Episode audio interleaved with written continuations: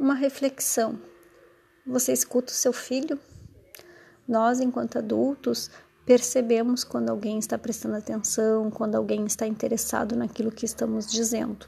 E de maneira equivocada, pensamos que a criança não, não tem esse, essa percepção, mas ela percebe sim.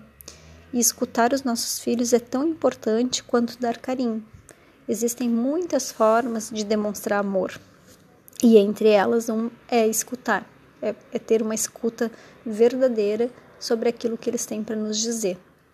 Então, uh, vamos fazer um exame de consciência e refletir um pouquinho. Será que realmente estamos escutando as crianças com atenção ou somente por obrigação? Temos tempo e mostramos interesse pelos que eles, pelo que eles estão nos dizendo? Geralmente a gente coloca que uma desculpa que a gente está ocupado. Depois tu me conta, agora eu estou ocupado. Uh, e talvez o que a criança irá nos dizer pode esperar sim, não é tão importante, a gente já sabe o que é. Mas a gente tem que ter noção que para eles, para percepção deles, é muito importante e eles querem nos dizer aquilo. Então a gente precisa sim parar e escutar, mas escutar de verdade. Então procurar ouvir sem interromper, porque a gente precisa lembrar também que a criança, para ela não é fácil encontrar as palavras corretas para se expressar.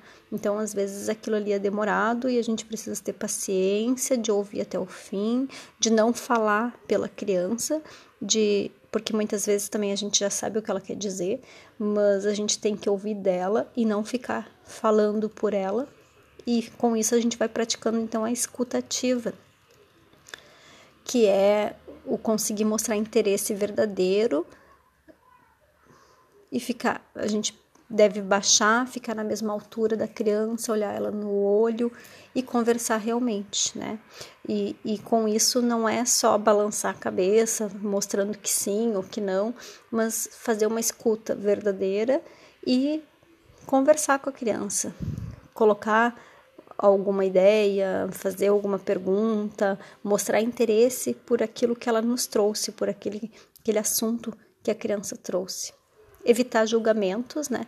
Porque muitas vezes a criança nos conta alguma coisa que ela fez e logo a gente já sai julgando, já sai dizendo que tá errado, e isso vai fazer com que a criança cada vez menos venha nos contar.